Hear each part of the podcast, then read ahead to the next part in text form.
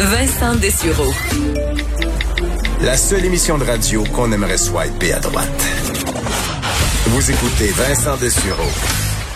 Ah, fait bizarre de réentendre cette ces thèmes de, l'été qui reviennent parce que je suis là pour euh, deux jours, Geneviève étant euh, en congé bien mérité de la relâche. Évidemment, euh, nos yeux se tournent de temps en temps vers ce qui se passe? Je vois les réseaux de nouvelles aux États-Unis pour voir hmm, est-ce que c'est encore Joe Biden le président, est-ce que Donald Trump est arrivé pour prendre la présidence? Parce qu'on est le 4 mars et on sait que chez une partie des QAnon, en fait la, la mouvance QAnon, on croyait que Donald Trump allait prendre le pouvoir à Joe Biden le 20 janvier. Ça ne s'est pas produit. Euh, beaucoup de gens euh, se sont bien moqués de QAnon, mais ils ont trouvé une autre date, le 4 mars. Euh, et c'est aujourd'hui, selon eux, que Donald Trump devrait prendre, reprendre le pouvoir. Il est 14h03. Pour l'instant, tout me semble tranquille, mais ça a quand même bouleversé l'agenda du Congrès. Hier, la Chambre des représentants qui a devancé certains votes euh, et euh, s'est libérée la journée d'aujourd'hui. Il y a des travaux quand même au Sénat, mais sous haute surveillance. Pour en parler et vérifier si c'est effectivement encore Joe Biden le président, on rejoint tout de suite Guillaume Lavoie, membre associé à la chaire Raoul Dandura. Bonjour Guillaume. Bonjour Vincent. Est-ce que la présidence a changé dans les dernières heures ou c'est toujours Joe Biden? Écoutez, on suit ça là, de minute en minute. on est au bout de notre chaise. C'est encore Joe Biden qui est président. Peut-être que Trump le sera de nouveau un jour, mais ça n'arrivera pas avant quatre ans. Alors, ce, qui est, absolument fascinant, là, puis il faut expliquer pourquoi c'est aujourd'hui. Ouais, qu'est-ce qui se passe? Pourquoi ce 4 mars? Ça semble être la, la, la xème date que QAnon se donne? Pourquoi, euh, pourquoi celle-ci? Alors, c'est absolument magnifique. C'est souvent les groupes euh, conspirationnistes ou disons, à la marge, se réclament de eux être le, le vrai esprit de la Constitution des États-Unis. Là, on a envie de leur dire, oui, ben allez la lire. C'est vrai qu'avant, le président prenait le pouvoir le 4 mars. Ils ont tout à fait raison. Quand on regarde les premières pages de la Constitution, c'est ça que ça dit. Mais si on les lit jusqu'au bout, c'est dur, là, mais il faut se forcer. Ben, ça dit qu'en 1933, on a amendé la Constitution, justement pour avoir une période de transition plus courte. Alors euh, là-dessus, c'est vrai que ça fait juste presque 100 ans, mais non, c'est le 20 janvier, avant c'était le 4 mars, mais depuis 100 ans ou un peu moins, c'est le 20 janvier que ça se passe. Mais ça, je comprenais qu'à l'époque, d'avoir quatre, quatre mois de transition, ça faisait du sens. On se promenait en calèche là d'une ville à l'autre, tout était plus lent, mais à un moment donné, ça, ça, ça faisait plus de sens là d'attendre aussi longtemps. Donc la raison, elle, est tout simplement là, là c'est qu'on voulait réduire un peu cette longue période de transition entre deux présidents. Exactement. Il y a eu deux moments dans l'histoire. D'abord, d'avoir une période de, transition très longue. C'était presque une obligation à l'époque ou à la naissance des États-Unis. Il n'y a pas de train, il n'y a pas de télégraphe. Euh, on, se dirige essentiellement à cheval ou encore à pied dans des chemins quand c'est pas des trails. Alors, juste de savoir qui a gagné pour que les résultats euh, puissent aller partout, c'est déjà très long. Alors, on avait besoin de ce temps-là. Après ça, le problème, c'est que on a un président qui est élu euh, au mois de novembre, puis qui arrivait en poste presque 100 quelques jours plus tard, au mois de mars. Et il y a eu deux crises majeures qui ont rendu ça assez difficile. La première, c'est 1861. Et Abraham Lincoln est élu pour préserver l'Union, et pendant qu'il est le président désigné, mais qui n'est pas encore au pouvoir avec absolument aucun pouvoir, il y a sept États qui vont faire sécession. Puis lui, il est assis chez eux. Il peut rien faire. Je suis pas encore là, là. Et l'autre moment où c'est arrivé, et là, on s'est dit, OK, c'est assez, c'était dans la grande crise économique de 1929, qui a duré très longtemps. Franklin Delano Roosevelt se fait élire en 1932 sur un programme très agressif d'investissement massif dans l'économie, de lutte à la dépression, à la crise. Et lui, pendant 100 jours, peut rien faire parce que euh, il n'est pas encore en poste. Il faut qu'il attende au mois de mars. C'était tellement long que le président Wilson, imaginez ça, entre son élection et sa prise de pouvoir, est parti se reposer un mois dans le sud. Alors, il y avait du ben, temps avant, là. C'est bizarre, Guillaume, ça me fait penser, parce qu'on comprend que là où on se rend compte qu'il y a un problème, c'est en situation de crise, et c'est un peu ce qui s'est passé euh, euh, dans les derniers mois. On était en pleine COVID, puis on se retrouve avec un président, on dit lame duck, le canard boiteux, Donald Trump, qui était sur un terrain de golf, et Joe Biden, qui voulait prendre cette crise-là de euh, à deux mains, ben, il ne pouvait pas. Alors, d'avoir duré jusqu'au 4 mars, ça aurait été interminable encore plus. Et absolument. Puis même là, le 20 janvier, c'est juste pour vous donner une idée, dans les régimes britanniques, ce qu'on connaît chez nous, c'est à peu près une, semaine, dix jours, grosso modo. En France, c'est dix jours entre l'élection et la prise formelle du pouvoir. Puis l'idée d'une période de transition courte, c'est de donner suite rapidement au, à la légitimité populaire. Habituellement, une élection, c'est pour confirmer un, cours d'action ou changer de, direction. Euh, aux États-Unis, la seule raison qui milite pour avoir une période de transition un peu longue, quoique 70 jours, c'est l'actuel, c'est quand même très long, c'est que contrairement à chez nous, quand vous votez pour quand un nouveau parti arrive au pouvoir, par exemple François Legault, euh, ben, il arrive avec toute une gang prête à gouverner. Tandis qu'aux États-Unis, les seuls qui ont été élus, qui sont entrés en poste le 20 janvier, c'est M. Biden et, Mme Harris. Tous les autres, ils sont à nommer, ils sont à, il faut qu'ils soient confirmés par le Sénat. Alors, le, vrai gouvernement Biden, d'ailleurs, est même pas toujours encore en place. Encore hier, sa candidate pour être l'équivalent, c'est pas tout à fait ça, mais de la patronne de sa politique budgétaire, a été refusée par le Sénat. Par le Sénat. Alors, il y a un gros morceau du cabinet Biden qui n'est pas encore confirmé là. Alors, on a besoin de mm. temps, mais là, on, on traîne. Là. Et euh, reste bon, on a, euh, on peut se moquer un peu de cette idée du, du 4 mars. En fait, je pense que c'est tout à fait justifié de s'en, moquer un peu. C'est une supercherie, mais euh, l'effet est quand même réel. Je parlais de la Chambre des représentants hier qui a bouleversé un peu son calendrier. Est-ce que c'est 100% pour ça? bon, je pense que Mme Pelosi a un peu nuancé, mais les policiers, clairement, la police du Capitole, l'FBI, le département de sécurité intérieure, on voulait être très clair. Je pense que, tout le monde sache qu'ils ont émis des avis, euh, que ça circule dans les médias, qu'ils ont fait des avis comme quoi il y avait certaines menaces. On veut vraiment pas se faire prendre qu'il se passe quelque chose et que on ait l'impression que les services de renseignement n'ont pas joué leur rôle. Alors on, on sonne l'alarme, même s'il y en a peut-être pas vraiment d'alarme. Est-ce que je me trompe? Ben, là, évidemment, on n'a pas les informations précises sur l'état des menaces. On présume qu'il peut y en avoir. Le 4 mars, ça circule depuis un temps.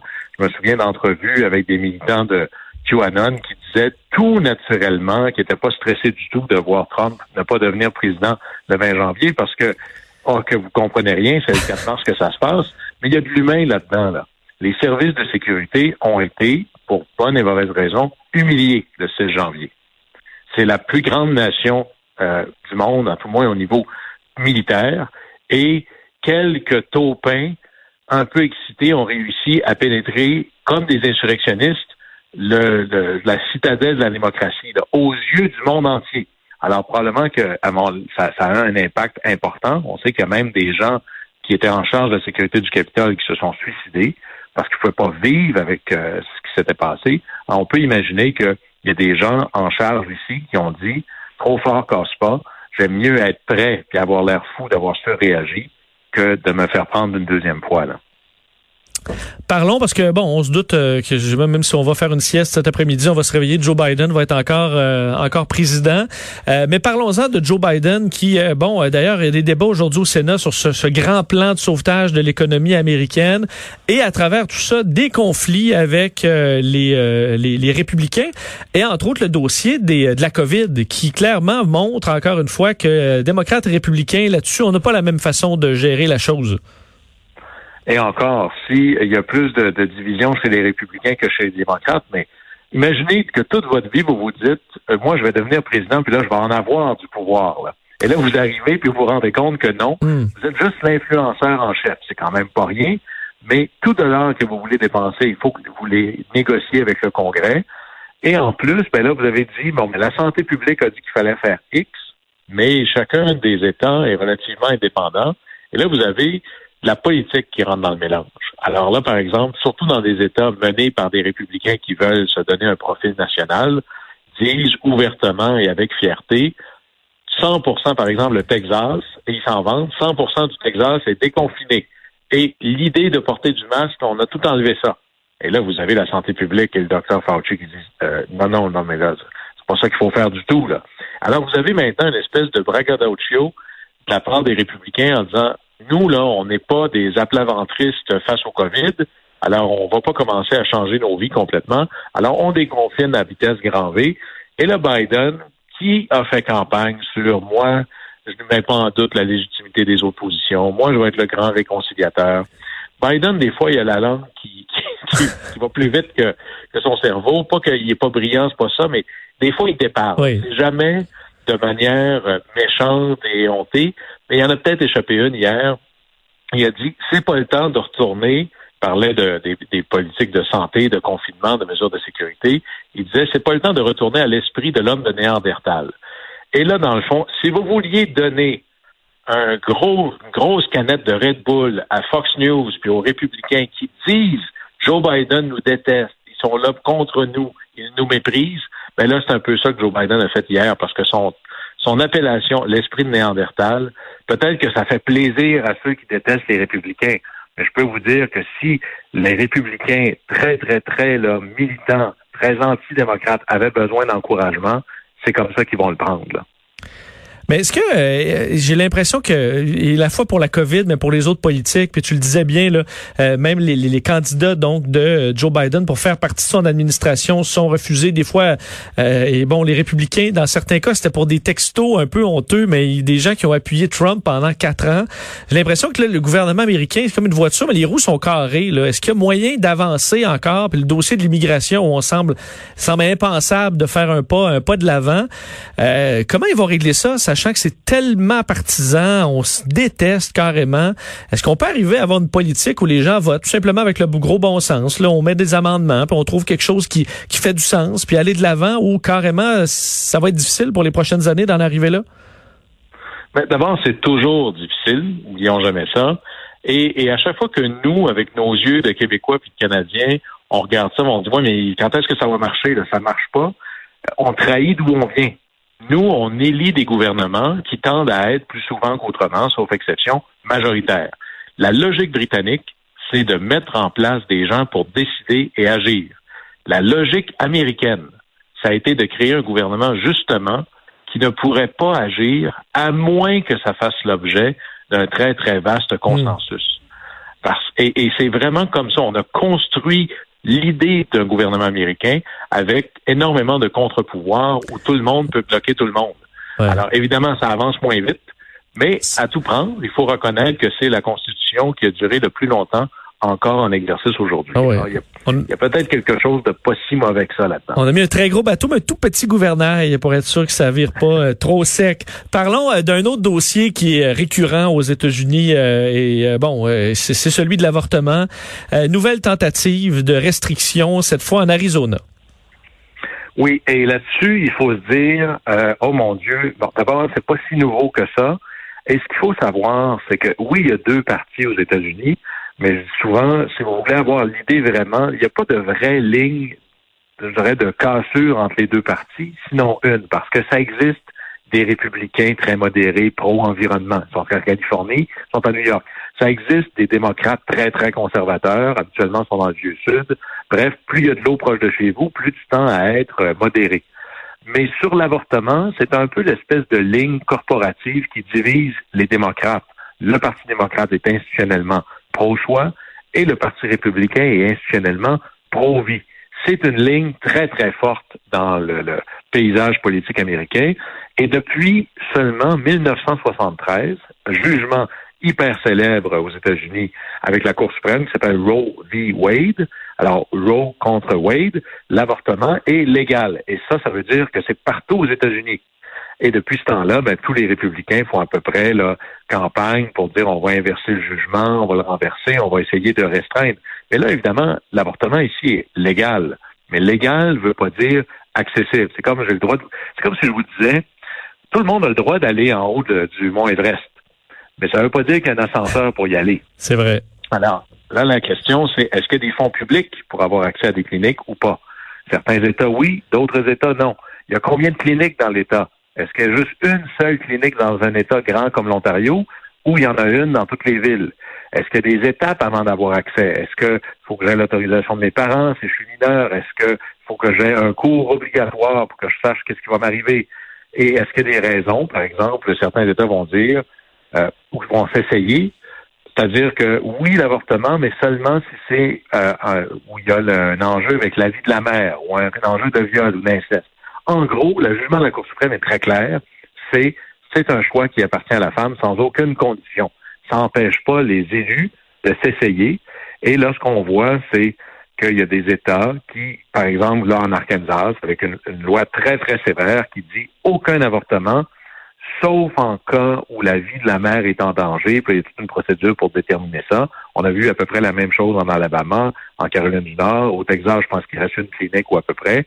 Et en gros, toutes ces lois-là vont éventuellement être contestées, parce que à date, c'est le dernier jugement de la Cour suprême qui tient.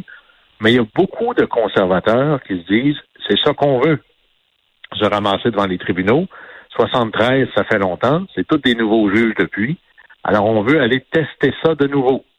Bon, moi, je suis pas certain que la Cour suprême, même s'il y a plus de juges conservateurs qu'il y en avait avant, va renverser ce jugement-là, mais peut-être que la Cour suprême pourrait permettre, je dirais, certaines étapes ou freins ou barrières à l'accès. Et c'est là où, ça joue présentement. Alors, vous savez que les, les gens en Arkansas savent très bien que la loi va être contestée.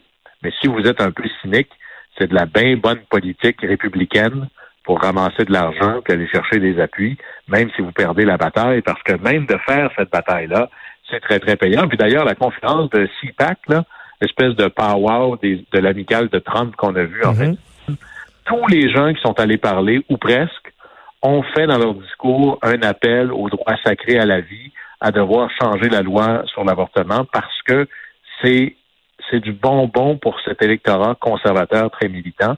Alors, ça fait partie presque des essentiels de ce niveau-là. Oui. Et à travers le temps, on a vu quelques représentants aux gouverneurs, aux sénateurs républicains euh, faire avorter leur maîtresse euh, sans trop de problèmes. Ils ont les moyens pour, pour faire ça au privé, mais euh, pour les plus pauvres, ça, c'est... faut surtout pas qu'ils y aient accès. Là. La morale, chez certains, semble être euh, élastique. C'est un concept économique. Très, très élastique. Guillaume, euh, vraiment un plaisir. On se reparle demain. Au plaisir. Salut Guillaume Lavoie, membre associé.